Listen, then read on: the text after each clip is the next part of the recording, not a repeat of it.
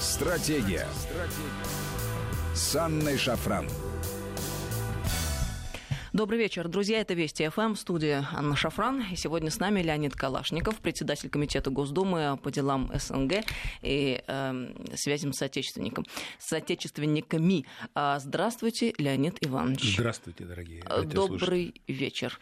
Э, напомню, друзья, наши контакты. СМС-портал короткий номер 5533. Со слова «Вести» начинайте сообщения свои. И WhatsApp, Viber, плюс 7 903 176 363. Сюда бесплатно можно писать. Леонид Иванович, ну э, вы как раз председатель профильного комитета в Госдуме, комитет угу, по делам Содружества, Содружества стран СНГ. Да. А, разворачиваются очень активно события в Киргизии. Мы на текущий момент знаем о том, что бывший президент Киргизии Алмазбек Атамбаев задержан. Об этом агентство Интерфакс сообщило со ссылкой на своего корреспондента на месте событий. А Атамбаев сам решил сдаться властям, как сообщается. Рядом с ним находятся представители социал-демократической партии Киргизии. Отмечается, что сторонники экс-президента э, не пропускали машину с ним, раздавались выстрелы, и была информация о том, что около 10 человек ранено в результате этих столкновений. А, понятно, что вот довольно сумбурно события для нас, по крайней мере, с э, нашей точки зрения, а, развивались эти дни в Киргизии, и сложно было разобраться в том, что именно там происходит. А, на ваш взгляд, в связи с чем а, там вот этот инцидент случился? На самом деле, действительно, для большинства населения, кто не так погружен глубоко в политику, это неожиданно. Но для тех, кто ближе к вот этим странам и взаимоотношениям в них, конечно, это к несчастью для нас, будем говорить, было несколько ожидаемо. А несчастью я имею в виду, эта страна, Киргизия для нас довольно близкая страна, с которой у нас очень хорошие отношения, несмотря, кстати, на разных президентов, совершенно разных, разные отношения. Последние, ну, я бы сказал, лет 15 точно выстроены и в военно-политическом, и в геополитическом. И я всегда это воспринимал очень положительно, тем более, что там это одна из немногих стран, где русский язык является официальным языком и включен в Конституцию в этой связи. Но, тем не менее, почему, к несчастью, ожидаемый? Потому что, ну, вы, наверное, помните, и первый президент Акаев, который нашел у нас убежище и живет сейчас здесь, был, а, в общем-то, а, а, пришлось ему оттуда уезжать, будем так говорить, под большим давлением и э, следующий президент, который сейчас живет в Беларуси. И вот, э, к сожалению, эта смена властей не происходит вот так а, мягко, как а, это научились делать там в некоторых других странах. Это к сожалению, уходит корнями там, в некоторые э, противоречия между севером и югом. Э, населения этих, это, этой страны. В конце концов, почему э, эти события так или иначе разворачивались уже на протяжении года, даже больше, наверное, а, оценивалось мною, например, по тем задержаниям, арестам, которые произвел нынешний президент. Он арестовал под арестом находится э, там несколько вице-премьеров и, и два даже премьера бывших. И э, все это а, э, рано или поздно вот выливалось в СМИ с обвинениями а, в адрес бывшего президента, что, мол, он потворствовал, вот он, мол, влиял и так далее. И парадокс заключался еще и в следующем. Адамбаев, уйдя с поста президента, пробыв там всего один срок, что не характерно для азиатских стран, в частности, э, сказал о том, что он не будет дальше выдвигаться на пост президента. И сам выдвинул э, нынешнего президента, сам выдвинул в качестве такого вероятного преемника. Ну, тем не менее, вот э, произошла некоторая, некоторая конфликт интересов, связанных, вот еще раз, мне кажется, проходящим между югом и севером. Э, я оцениваю эти события э, как э, все-таки, кому бы как ни хотелось, внутреннее дело этой страны. И я видел, какие предпринимал усилия для того, чтобы это не вылилось на улицу. Наш президент Путин, он встретился и с президентом нынешней, нынешним, когда тот летал в а, зарубежном, зарубежную командировку свою, и буквально через несколько дней встретился с Атамбаевым, И попросил, и прямо это сделал под камеры, Атамбаева все-таки, так сказать, э, соблюдать определенные, мне кажется, правила игры и помогать, как он сказал тогда, Владимир Владимирович, э, делать все для того, чтобы э, скоординировать общество под руководством нынешнего президента но в то же время попросил, и как бы у него в его а, выступлении я это увидел, эти нотки не доводить до, до дестабилизации ситуации. Еще раз потому, еще раз говорю об этом с удовлетворением, что наши связи с Киргизией, они находятся на очень высоком уровне. И э, Киргизия находится у нас как страна, член Евразийского экономического нашего союза одна из э, тех стран, которая туда присоединилась, в общем-то, в, в, в качестве страны не так, не так давно исторически.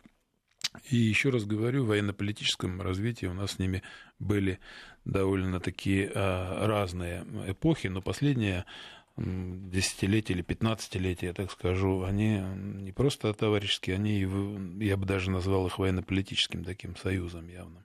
У нас там база военная, у нас там некоторые другие объекты, связанные с общей границей, протяженностью этой границы. Мы помогаем этой стране эту границу охранять.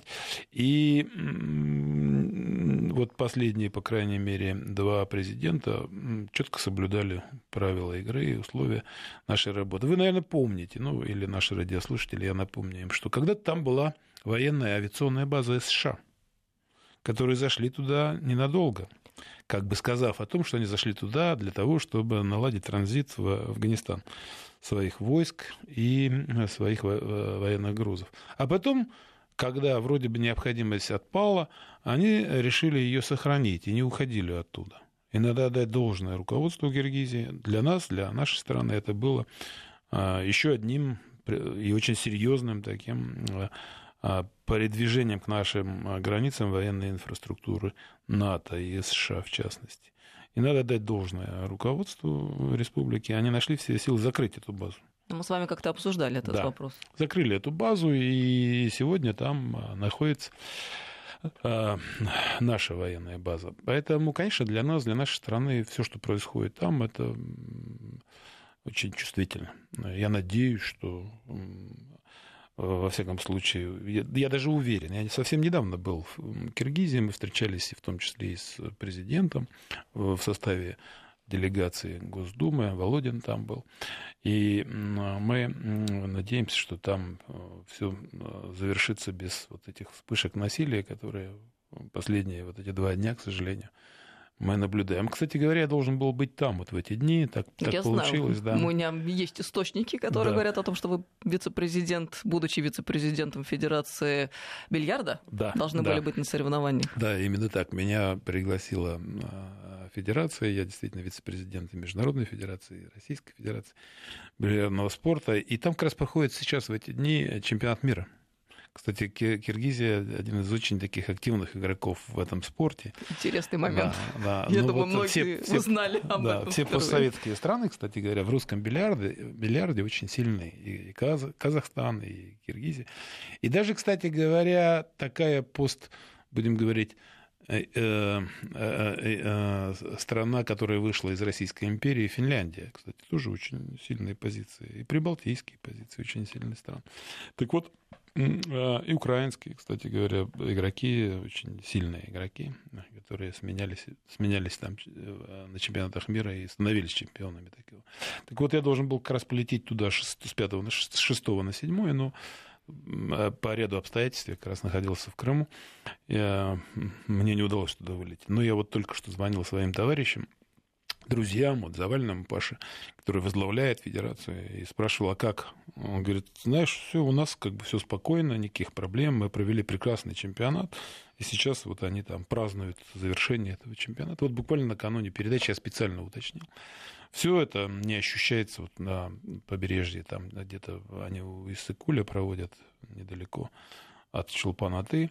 Но надеюсь, что э, я даже уверен, что должно все завершиться более-менее нормально.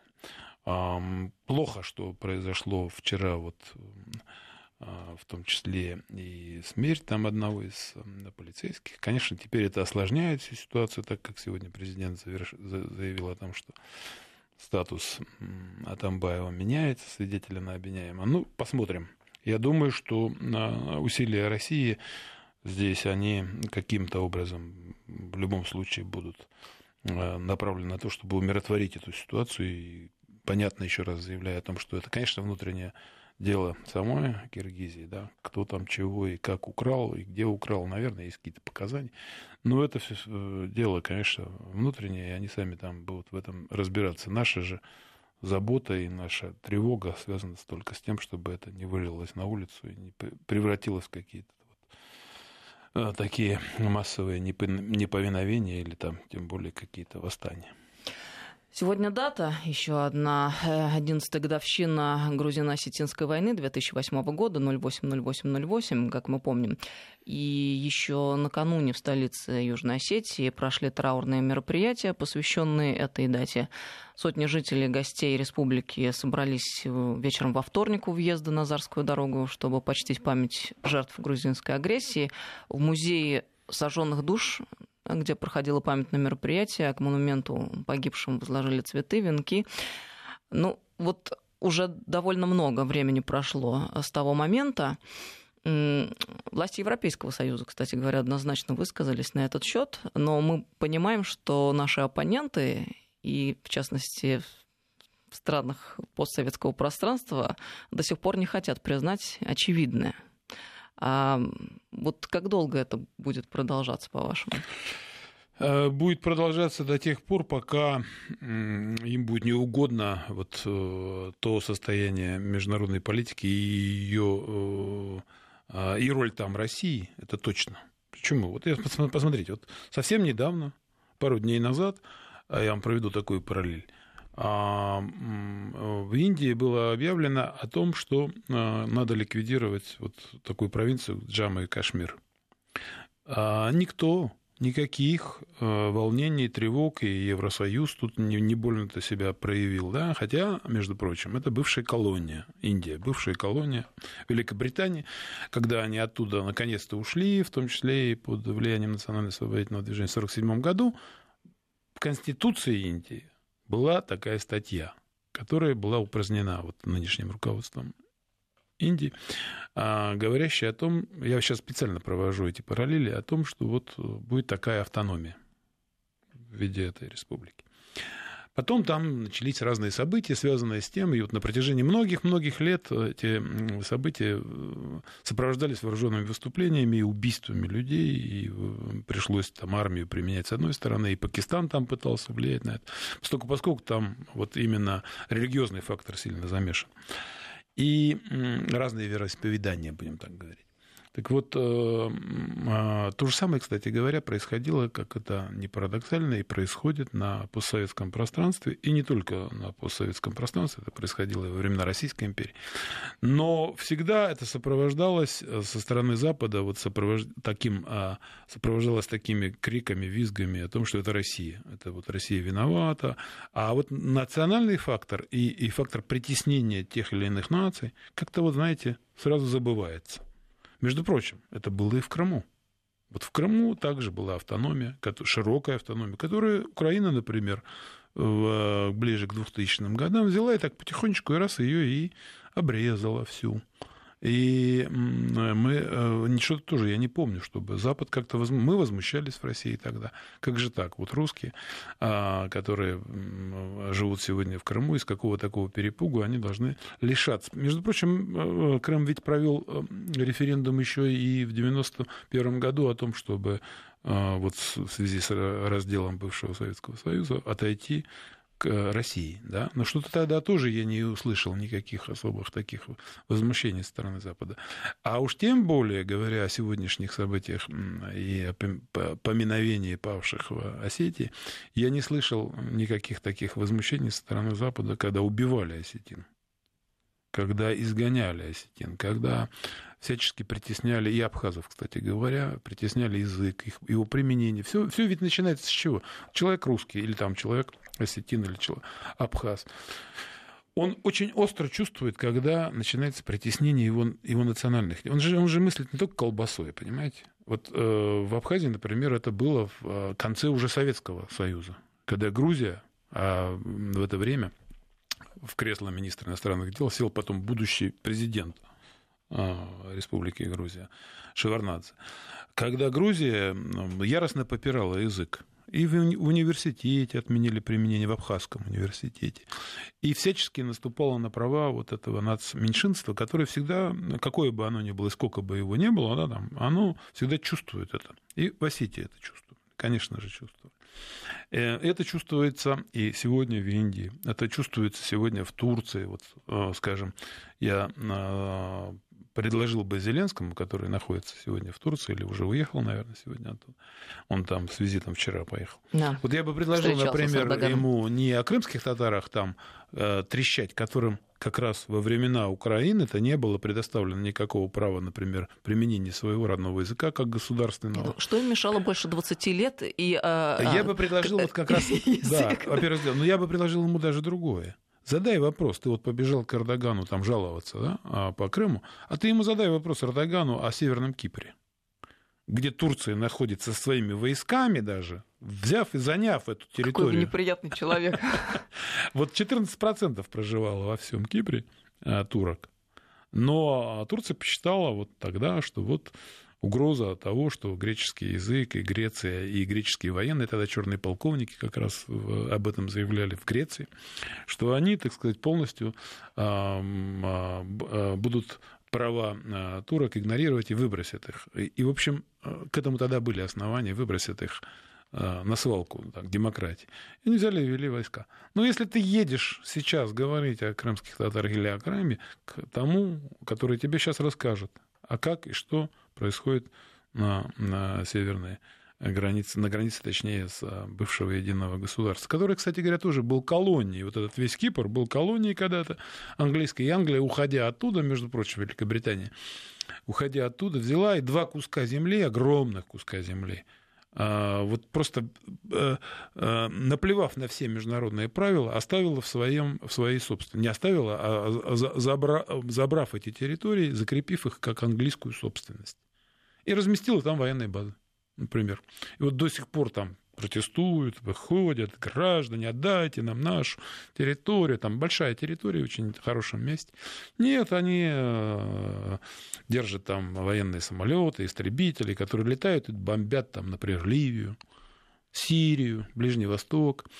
Вот знаете, как-то об этом Запад э, старается не говорить. Ну, давайте вот мы будем тогда вспоминать об этом. И в этой связи э, я только вернулся как раз из Крыма. А, конечно, там не все так просто. Не все, всегда национальные вопросы, они всегда очень непросты. Тем более там возврат, например, там, а, национальности, которая была в свое время там оттуда Депортирован. Депортирована, да. И, конечно, есть исторический аспект, да, их мало на самом деле, там их в, в, если говорить о сегодняшнем населении. Потом за Крымских эти... татар уже в конце XIX века было мало да, в Крыму. Да, конечно, Давайте откровенно конечно, говорить. Конечно, причем но... абсолютно естественным путем их никто да, не вытеснял никто оттуда. не вытеснял, но при этом я говорю, даже вот несмотря на такую малость их в удельном весе населения, все равно Россия сегодняшняя пошла на то, чтобы им предоставить такой статус языка. Конечно, подогреваются разные эти настроения сегодня. Но я с удовольствием, например, в Балаклаве а, вот с несколькими, кстати говоря, крымскими татарами мы побеседовали на эту тему, вспомнили историю, историю даже зашли там в XI век, XII век, вот глядя, мы, мы э, размышляли об этом, глядя на генуэзскую крепость, остатки, вернее, генуэзской крепости, которые там обсуждали и рассуждали о двух исторических версиях, которые вот представлены у нас официально, о том, как развивалось там монголо-татарское нашествие на русскую землю. А, а вот, например, мне другие там говорили, да нет, Леонид Иванович, вы не правы, вы вот почитайте вот этих ученых, вообще это все, все, все ерунда, никаких монголов не было, были татары, и вот они свою Тартарию, которую называют, называли тогда Крым, развивали вот в другом совсем направлении, а вовсе это не было нашествие. Ну ладно, бог с ним, говорил я себе, но мне было приятно с ними рассуждать на эти темы. Кстати говоря, неожиданно. Один из них мне говорит, я же коммунист, он мне говорит, Вот я бы считал, что надо вот я понимаю, что у нас много проблем, вот вы коммунист, вы против там э, внутренних некоторых проблем, которые есть в стране. Но я бы считал, что надо Путину поставить памятник в Крыму.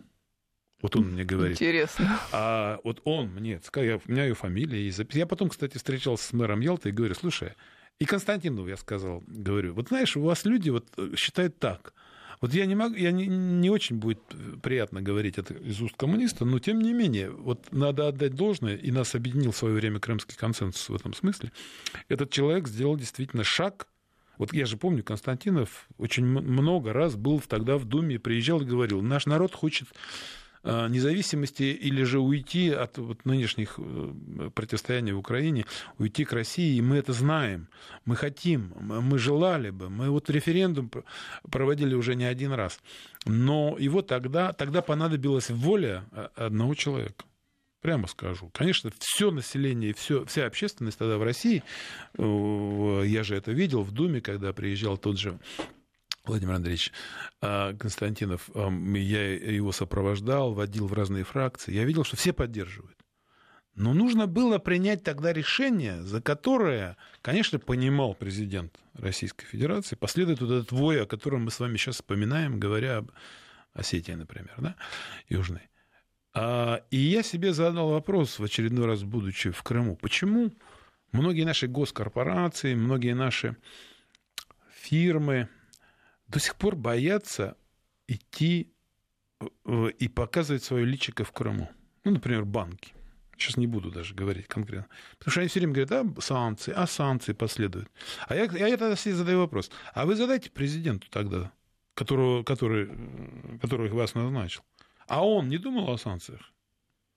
Конечно, понимал, что эти санкции будут. Но он понимал геополитическую Э, роль, которая, будет, которая э, имеет, имеется в виду за его решением. И вот эта роль высвечивается в том высказывании крымского татарина, который предложил поставить ему памятник. Вот я бы хотел, чтобы об этом думали и Грефы, и Костины, и все-все-все-все-все, кто сегодня должен быть в Крыму.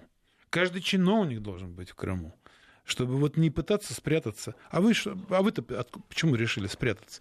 Действительно, Крым наша территория, народ выбрал себе э, такую долю быть всегда с Россией, и мы это все восприняли. Поэтому никаких ваших оправданий о том, что мы вот, не дай бог, о нас... Вы кто такие есть-то? Вы народные банки или народные предприятия, по сути говоря, государственные, и поддерживаете государственную политику. Не говоря Ладно, еще частник может себе чего-то там недопозволить, да, хотя и этого я тоже не понимаю. Но в данной ситуации я должен сказать, что мы должны Крым не просто вот всячески поддерживать инфраструктурно или там а человек, который действительно этого заслуживает, как президент Российской Федерации, ну и призвать всех, а, за, а, а то и не призвать, а заставить даже прийти в Крым и помогать развиваться нашей новой территории. С нами Леонид Калашников, председатель Комитета Госдумы по делам СНГ, евразийской интеграции и связям с отечественниками. Сейчас мы прервемся на новости и продолжим. Стратегия. Стратегия. С Анной Шафран. Продолжаем беседу. Друзья, с нами сегодня Леонид Калашников, а, председатель Комитета Госдумы по делам СНГ, евразийской интеграции и связям с соотечественниками, депутат фракции КПРФ, 553320 это СМС-портал и WhatsApp Viber плюс 7903 176 363. Сюда бесплатно можно писать. А вы знаете, вы тут вспомнили э, о визите Зеленского в Турцию. Есть же очень забавный эпизод, э, который связан с тем, что всего год назад на гастролях студии «Квартал 95» в Турции Зеленский не стеснялся в выражениях по поводу турецкого президента. А, турецкий выпуск «Квартала» а, открывался острой политической репризой. А, как ее назвал Зеленский, «Эрдоган – усатый таракан». А затем квартальцы одну шпильку еще отпустили в адрес Эрдогана, намекнув на несменяемость власти в Турции, когда Зеленский пошутил, что Эрдоган будет президентом всегда. Ну, вот видишь. Да. А, как интересно а, разворачиваются события. И, конечно, человек предполагает, а Бог располагает. Ну, он сейчас может вот на встрече с Эрдоганом как раз вспомнить, опустив тот эпизод, когда он его тараканом назвал, как раз сказать, а я вот предрекал, что вы победите в очередных выборах. Но надо отдать должное, Эрдоган не остался в долгу, уж не знаю, в курсе он был того выпуска квартала 95 или нет, но э, это было, не знаю, довольно так э, неловко наблюдать э, эм, ту часть их совместной пресс-конференции, когда Зеленский начал речь о моряках, задержанных в Керченском проливе, и вновь показывал эти браслеты с именами э, моряков задержанных, которые, мол, дали ему э, родители этих моряков, сказал, что я буду эти браслеты носить до тех пор, пока они не освободятся, на что Эрдоган ему так довольно жестко ответил, мол, каждый день в мире очень много событий происходит, и если по каждому поводу надевать браслеты, то рук не хватит. Ну, знаете, Эрдоган, мне кажется, при всем при том, что он тоже человек импульсивный, иногда ну, для многих было непривычно, когда он начинал вносить некоторый вот такой креатив в свою деятельность президента, да? но при этом он еще и ответственный политик большой страны, и этому надо поучиться многим. Вот, например, Порошенко тут все время бегал то к одному, то к другому, то побежал к Америке, а до этого он этого Трампа э, и хвост в гриву поддерживая госпожу Клинтон, когда боролись Трамп с Клинтон за пост президента. И не только а хвост в гриву ругал да, Трампа, а поддерживал Клинтон, но и поддерживал еще, как теперь выяснилось, и в, те, в теневой своей деятельности. И вот сегодня там Трамп через своего помощника да, расследует эту деятельность, или пытается ее расследовать, бывшего мэра Джулиани. Конечно, неудобно, наверное, было Порошенко потом обращаться к своим американским патронам с просьбой там, дать оружие или поддержку какую-то.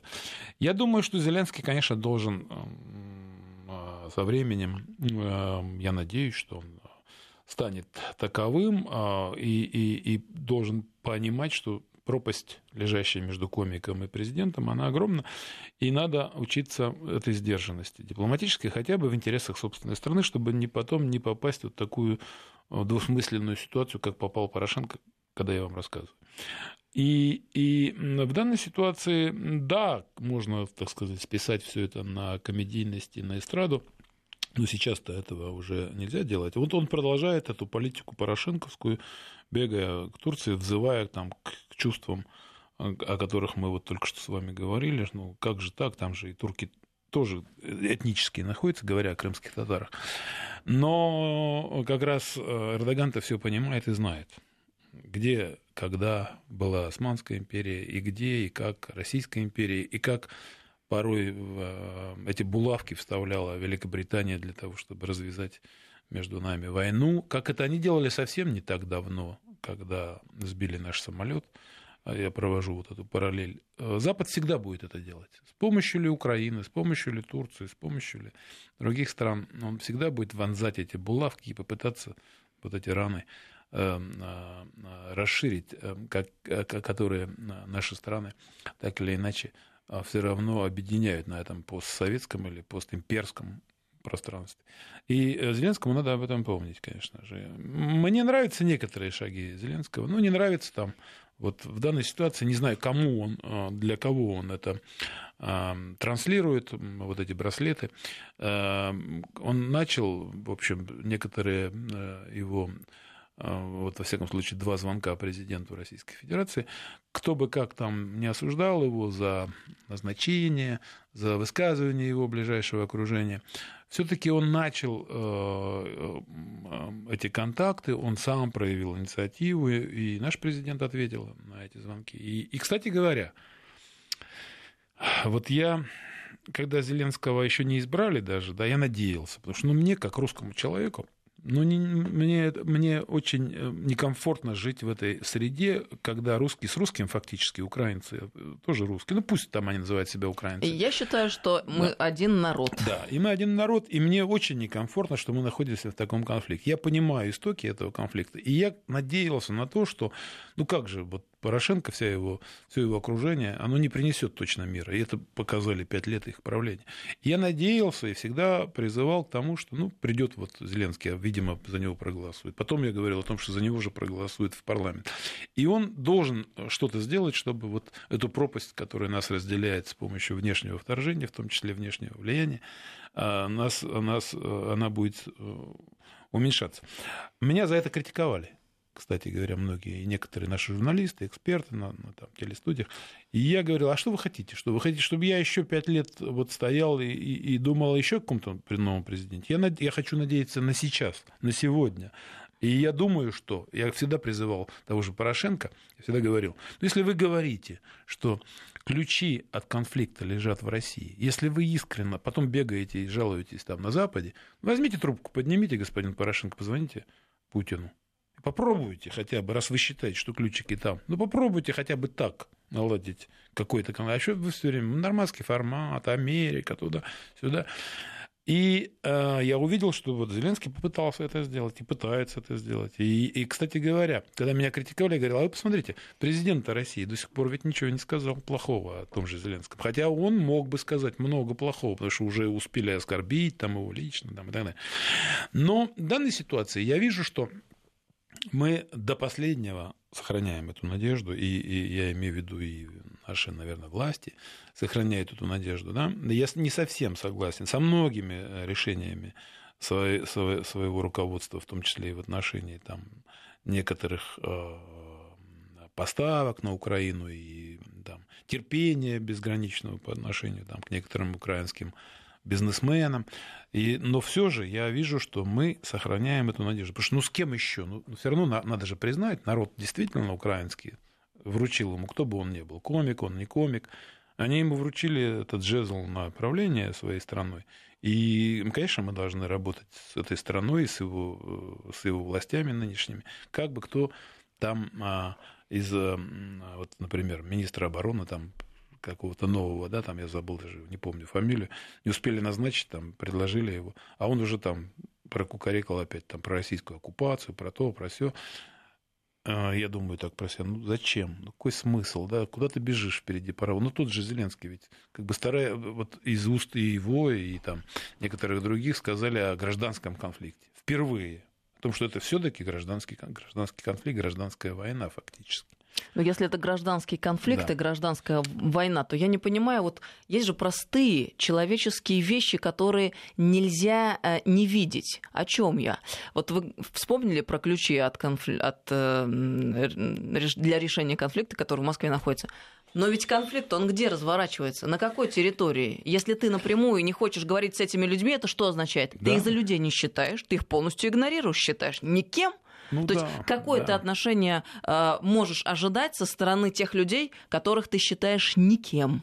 Ну да, я всегда призывал к этому, да, вот Порошенко, я надеялся тоже, там, как некоторые, что он же говорил, я первым делом там поеду в Донбасс, буду разговаривать. А вместо этого приехал на территорию со стороны ВСУ, и там они объявили потом вот эту э, антитеррористическую, как они назвали там, операцию или войну. А сил и воли не хватило ни у того президента, пока и у этого, э, сесть за стол переговоров с теми, кого ты называешь своими гражданами, украинцами. Вот сесть с ними и поговорить. Ну, хоть не, не нужно для этого даже в Донбасс ехать. Ясно, что как бы это будет не понято. Ну, сядьте в Минске. Ну, пригласите там еще на какую-то площадку, в Алмату, например, в э, Астану, бывшую теперь уже, Нур-Султан. Для этого есть много возможностей. И, кстати, есть примеры, они некоторым не нравятся. Но я вот не устаю все время повторять, несмотря на то, что вот между Азербайджаном и Арменией существует этот конфликт, как все происходило в Баку, когда в 90-е годы банды, самые настоящие вооруженные банды, и самые настоящие террористы были вооруженные. Вообще в Баку пройти было невозможно. Грабили, убивали, изгоняли и русских, и армян, и э, этих самых э, евреев, всех.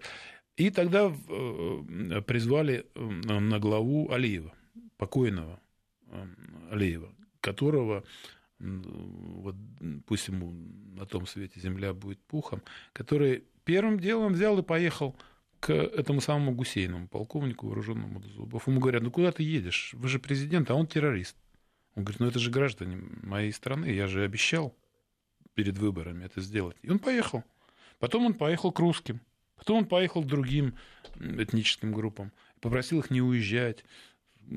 И постепенно, не сразу, он умиротворил ситуацию. Но он сделал, но, но это был великий государственный деятель. Но для этого надо действительно волей обладать и харизмой. Да.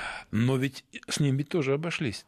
Новая Россия и старая еще и Горбачев, ведь выкинули человека. Они его боялись. Ведь Алиев должен, а, был один из а, тех людей, кого, возможно, а, кто, возможно, мог стать, точнее, генеральным секретарем нашей партии и руководителем государства тогда Советского Союза. Вот он бы, ну, сейчас нельзя говорить там, распалась, не распалась, благодаря, вопреки, там Романова рассматривали, первого секретаря Ленинградского горкома тоже был такой харизматичный, интересный человек, который э, Машерова часто вспоминаю, да, Минского, белорусского. Так вот, э, его же выкинули тогда, Горбачев фактически. И Ельцин, в общем, этому способу. Его выкинули отсюда из страны, он уехал к себе на родину, э, значит, и выкинули нынешнего президента, а его сына, который преподавал в ГИМО, уволили фактически. Ведь не обиделись эти люди на страну, не обиделись на Россию, да, вот об этом не вспоминают. Но надо же быть очень вот сильным человеком быть, вот для того, чтобы из этой ситуации Аня, выйти вот без ненависти, я, правда? Я и говорю, вот надо, бы, надо выйти без ненависти. И Зеленск, у Зеленского сейчас очень сложная ситуация, сложная. С одной стороны, вот когда я привожу эти примеры разные, да, я же прекрасно понимаю, умиротворить ситуацию сразу невозможно, вот как многие говорят. А вот твой там министр обороны уже заявляет. А вот там, ну что, министр обороны США тоже, он сейчас его назначали в Конгрессе нового, он что только там про Россию не говорил. Да, а Трамп опять позвонил Путину там э, для того, чтобы согласовать назначение там нового посла.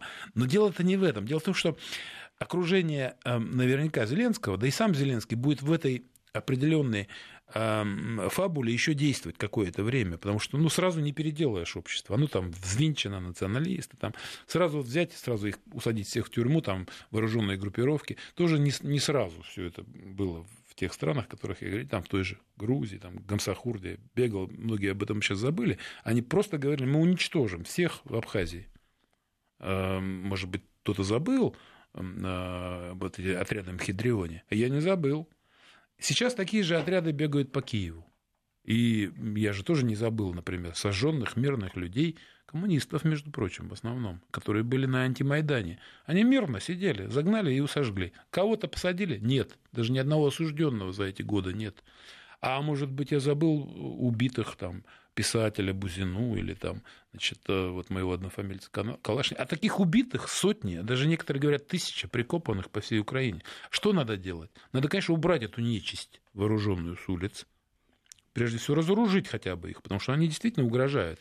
Серьезно угрожают. И мир, мирные жители боятся. Во-первых, в Харькове уже боятся, когда Жукову вот сносили памятник. Я же помню, когда сносили памятник Ленину, вышли мирные жители, защитили в Харькове.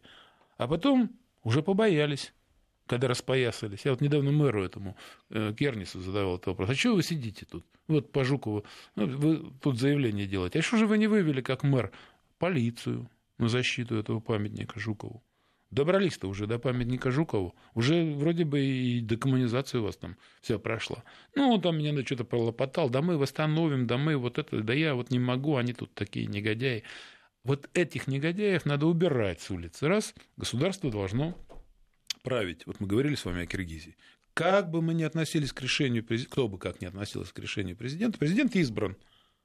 И он отправил там, например, или не он, там, я не знаю, МВД, войска. Мы можем... Иначе это будет бандитизм. Что значит, мы вышли с ружьями и будем сейчас стрелять вас, да? защищая там, например, нынешний президент. Так вот, избрали Зеленского, дали ему полномочия. И вот он должен наводить какой-то определенный порядок. Я надеюсь, и я, естественно, буду требовать от своего руководства э, защиты российского э, населения, которое проживает на территории Украины. Я буду требовать э, пересмотра и от нашего, конечно, от нашей власти, я же не могу от Зеленского, от него должны украинцы требовать, и, и, и в том числе и русские украинцы возврата э, к русскому языку, как хотя бы регионального общения, который был до этого, да, э, обучения на русском языке и так далее, и так далее. Вот все за, это годы, за эти годы это было принято. Как ты хочешь вернуть Донбасс? Ну как? Вот ты придешь в Донбасс и скажешь, даже если ты придешь, найдешь себе силы, они тебе скажут, а как мы должны? Вы русский язык отменили. Вы русский язык отменили для нас. Мы за это боремся. Мы боремся за то, чтобы жить и ощущать себя русскоязычным человеком, русским человеком. Ну, там Нас же 20 миллионов Логики не наблюдается, этому а ему давно придется уже отвечать на эти сложные вопросы. А, Пойми, понял. Аня, но прежде ему придется решить некоторые более серьезные вопросы. Как бороться с национализмом, как бороться с этими вооруженными людьми, Аваковыми, всякими там э, Турчиновыми. Ему придется это решать. Это все проходили, все это проходили во всех странах, начиная от Великой Французской революции или еще даже, даже раньше. Не зря говорят, революция пожила, пожирается. Ну и контрреволюция пожирает этих самых негодяев или сыновей, или родителей этой революции и контрреволюции. Ну, вы так очень оптимистично мыслите. Хотелось бы верить в то, что все это возможно, то, о чем вы говорите, это, Леонид. Это возможно. Но ведь мы же понимаем, что с другой стороны, при всех этих возможностях. Ну, не сразу, Аня, не сразу. Вот я когда говорю о Советском Союзе, да, я, я например, глубоко верю. Не, не, не моей же жизнью мерится или не вашей жизнью мерится история. Наша Россия, она то съеживалась, то опять расправляла силы, э, набирала силы и расправляла крылья, и становилась больше, больше, больше. Мы не будем съеживаться дальше. Вот сейчас недавно отмечали события в Дагестане, когда чеченцы, там, чеченские боевики там, пытались захватить и создать такой анклав, который, по, по сути говоря, мы потом увидели ИГИЛ, э, вот эту запрещенную у нас, э, в Сирии. Вот то же самое пытались создать на Кавказе. А это был прямой путь к распаду уже России вот поверьте, мы все равно будем увеличивать ареал своего обитания. В этом людей. никаких сомнений нет. И Сейчас не мы важно, в том моменте мы находимся, когда... времени с вами. когда мы распространять будем свое влияние. Но, понимаете, Зеленский это тут проблема в чем? То, что э, в том, что он, с одной стороны, вроде как э, благие намерения имеет, а с другой стороны, как только избрался и стал президентом, ну, полностью противоположные вещи э, начал творить. Ну, начал, Даже да. когда Мы речь идет о русском языке. Ну, помните, он заигрывал как э, на дебатах с Порошенко и да, на русском, и да. на украинском. А сейчас что а сейчас, он сказал? Да, сейчас Это заигрывает. называется официальный государственный мазохизм. Когда русскоязычный президент, русскоязычный э, значит, будущий спикер Верховной Рады, а, все мучаются на официальных мероприятиях, пытаясь говорить по-украински, и а, что они говорят при этом? Да. Единственно возможный язык официальный угу. на Украине это украинский. Вот, кстати ну, говоря... это же шизофрения. Ну, шизофрения, конечно. Вот я вам... Э, это шизофрения, но ему придется... Он же не шизофреник, он же, я же вижу э, его глаза Зеленского, я вижу его умное лицо. Ему придется отвечать на этот вопрос. Вот э, скажи мне, ты хочешь решить вопрос в Донбассе? Тебе придется дончанам отвечать на этот вопрос. Как вы ликвидировали русский язык, взорвав, ну не вы лично, а до вас, взорвав всю Украину, расколов ее на две части. Да, вы запугали часть русского мира, ну и что? Запуге, запуганный народ ждет взрыва. Вот, скажем, Киргизию мы вспоминали с вами. Там русский язык является официальным. Там русских-то мало уже на самом деле. Там русских и 2,2 15%. А он офици... язык, по сути, государственный. Так они не понимают одной простой вещи. Россия не претендует на эксклюзивные права обладания русским языком. Конечно, как Англия нет. не претендует на английский, Конечно. Испания на испанский, Конечно. Германия на немецкий. Конечно. Нет. Нет, такого. мы просто, понимаешь, когда я говорю, я буду требовать от своего э, правительства, от своей власти защиты русского мира, я имею на это право. Я привожу примеры Канады, где французский язык является государственным, да, а не только английский. Привожу пример Финляндии, где всего там 6% населения шведов, а шведский язык является государственным языком и так далее. Но дело не в том, мы даже государственного стеснялись просить языка для русского да, в Украине, потому что, ну, вроде самостоятельное, самостоятельное государство. Но вы лишили вообще прав, всяческих прав русских потом. Поэтому мы будем их защ... я буду требовать от того же Путина говорить, если он, не дай бог, пойдет на какую-то с ними в этой, в этой связи эм, значит, вот, э, компромисс, этого нельзя делать, потому что... А, и самое главное, а кто, дончане что, они рабы, что ли? Они не пойдут на это. Они сами не пойдут. Ну и будете, мы, русские, будем требовать от них. Вернитесь к Украине, скажете, до свидания. Очень быстро у нас подошло время программы к концу. Спасибо вам большое за, как всегда, интересную и душевную беседу. Спасибо я, я напомню, с нами Леонид Калашников был председатель комитета Госдумы по делам СНГ, евразийской интеграции и связям с отечественниками. Леонид Иванович, до новых встреч в нашем до свидания. эфире. Спасибо и вам. Всем Понятно. доброго вечера, друзья. Стратегия. Стратегия. С Анной Шафран.